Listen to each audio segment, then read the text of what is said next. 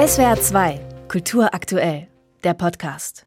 SWR 2 am Morgen. Das Hebammenwesen soll immaterielles Kulturerbe werden. Deutschland hat sich an einer Nominierung beteiligt, neben zwei weiteren Beiträgen, die handgefertigte Glasproduktion und traditionelle Bewässerungstechniken.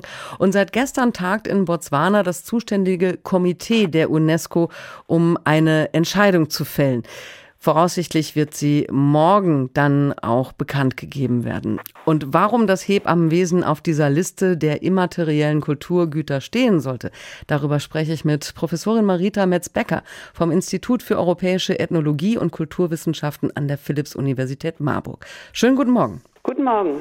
Das immaterielle Kulturerbe. Dazu gehört laut Definition mündliche Traditionen, darstellende Künste, überlieferte soziale Traditionen, auch traditionelle Handwerkskunst, die dann von Generation zu Generation weitergegeben werden und prägender Teil jeder Gesellschaft sind, so heißt es. Was macht das Hebammenwesen zu einem immateriellen Kulturerbe? Hebammen gibt es ja seit Tausenden von Jahren. Seit der Antike ist diese Tätigkeit überliefert. Und Hebammen haben ja nicht nur die Kinder zur Welt gebracht oder geholfen, sie zur Welt zu bringen, sondern auch die Rituale und die Bräuche um eine Geburt, um das Wochenbett, um die ganze Situation der frisch entbundenen Mutter und so weiter. Bis jetzt große Brüche mit der Abschaffung der Hausgeburten, was nicht mehr wiederkommt. Und da haben die Hebammen Angst, es könnte jetzt auch hm. ihr gesamtes Tun vielleicht angesichts der hohen Kaiserschnitt Durchschnittsraten auch in den bundesdeutschen Kliniken einiges passieren, was nicht in ihrem Sinne ist. Also es ist nicht nur ein Beruf, sondern es ist auch eine Tradition ja, eine Tätigkeit, die sozial hoch angesehen war, die von Frau zu Frau weitergegeben wurde. Früher als geschlossenes Wissen ging eine junge Hebamme bei der älteren geschworenen Hebamme mit, oftmals fünf Jahre lang oder länger sich alles erst änderte mit der Aufklärung, als dann die männliche akademische Ärzteschaft sich des Metiers bemächtigte und die Hebammen erstmal in so etwas versuchte an den Land zu stellen, da sie nicht gebildet genug seien, dass sie vieles gar nicht überschauen, noch mit abergläubischen Ritualen unterwegs sind. Das wurde ihnen dann in der Aufklärung alles vorgehalten und die Hebammen hatten einen eigenen Sitz in der Kirche. Sie gehörten zu den Dorfhonorationen wie der Bürgermeister und der Ortsvorsteher und der Pfarrer. Diese Zeiten sind ja nun alle vorbei. Ja, ich wollte gerade sagen, also heute sieht der Hebammenberuf ja doch ganz anders aus. Also es ist immer noch ein fast ausschließlich weiblicher Beruf. Es ja. gibt in Deutschland nur 22 Männer. Aber der Beruf wird akademisiert zum Beispiel. Inwiefern ja. verändert das das Berufsbild? Wir äh, an der Hochschule jetzt angesiedelt äh, haben die Hebammen hier andere Abschlüsse, akademische Abschlüsse.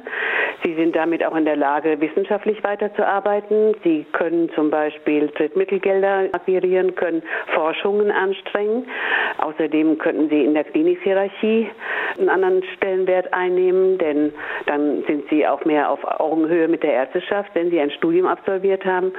Das bringt schon viele Vorteile, wenn die Hebammen jetzt akademisiert hm. sind. Aber auf der anderen Seite haben sie weiterhin mit schwierigsten Arbeitsbedingungen zu kämpfen. Leider, Beziehungsweise ja. die werden sogar immer schlechter, weil sie tragen eine hohe. Verantwortung, werden schlecht bezahlt und dann, wenn sie freiberuflich sind, sind da in den vergangenen Jahren auch exorbitante Haftpflichtversicherungsprämien dazugekommen. Ja. Also steht der Beruf, solange er jetzt nicht im Krankenhaus angestellt ausgeführt wird, vor dem Aussterben? Das ist eine große Befürchtung, dass die außerklinische Geburtshilfe hier Schaden nimmt. Die hohen Prämien, die die Frauen zahlen müssen, die Hebammen, das ist nicht hinnehmbar. Da muss schleunigst eine Lösung gefunden werden, dass die Hebammen das nicht zahlen müssen. Sie bekommen ja den größten Teil des Betrages zurück, aber sie müssen immer in Vorleistung treten und mehrere tausend Euro parat haben. Wer hat das schon und muss sich dann noch mit dem ganzen Verwaltungskram auseinandersetzen, dass das Geld wieder zurückfließt? Das ist schon schwierig. Da legt man ihnen also Knüppel in die Beine, so dass die außerklinische Geburtshilfe wirklich nur noch von Frauen gemacht wird, die sich sehr für diesen Beruf engagieren und sehr viel Zeit investieren, die ihnen niemals bezahlt wird. Und dadurch werden halt eben auch viele Kinder, beziehungsweise die meisten Kinder, mittlerweile im Krankenhaus auf die Welt gebracht. Also was hat sich mit dieser Verlagerung des Orts auch für die Geburtskultur verändert? Da hat sich leider auch meines Erachtens nach leider sehr viel verändert. Bis in die 1960er Jahre war es auf dem Land, jedenfalls hier in Hessen, wo ich geforscht habe, noch üblich, dass die Kinder zu Hause zur Welt kamen. Und dass es Hausgeburtshebammen gab, die in den Dörfern geholt wurden, die mit den Hebammenfrauen bekannt waren und dass das auch sehr gut gelaufen ist, über, auch man will, über Jahrhunderte und bis in die 60er Jahre.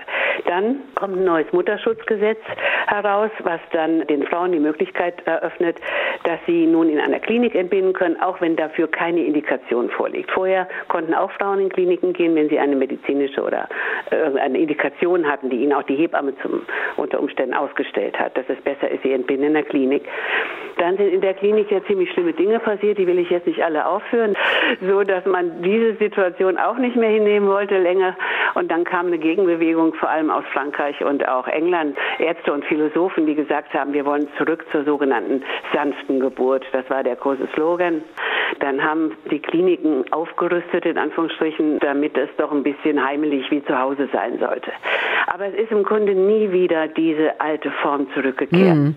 Frau Metzbecker, welches Signal würde denn nun davon ausgehen, wenn das Hebammenwesen in diese UNESCO-Liste der immateriellen Kulturgüter aufgenommen werden würde? Das ist schwer vorherzusagen. Aber man muss ja doch trotzdem fürchten, dass noch viel mehr an dem Beruf kaputt gespart wird. Und mittlerweile, und davor warne ich, gibt es ja Kaiserschnittraten in Deutschland, die sind exorbitant. Jede dritte Frau in Deutschland bekommt ihr Kind auf diesem Wege.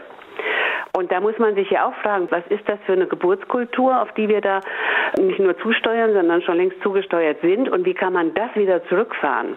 Das Hebammenwesen soll immaterielles Kulturerbe werden. Das wäre auf jeden Fall ein wichtiges Signal, findet Professorin Marita Metzbecker von der Philipps-Universität Marburg, die auch Autorin ist von einem sehr empfehlenswerten Buch Drei Generationen Hebammenalltag, Wandel der Gebärkultur in Deutschland. Frau Metzbecker, vielen Dank fürs Gespräch. Gerne.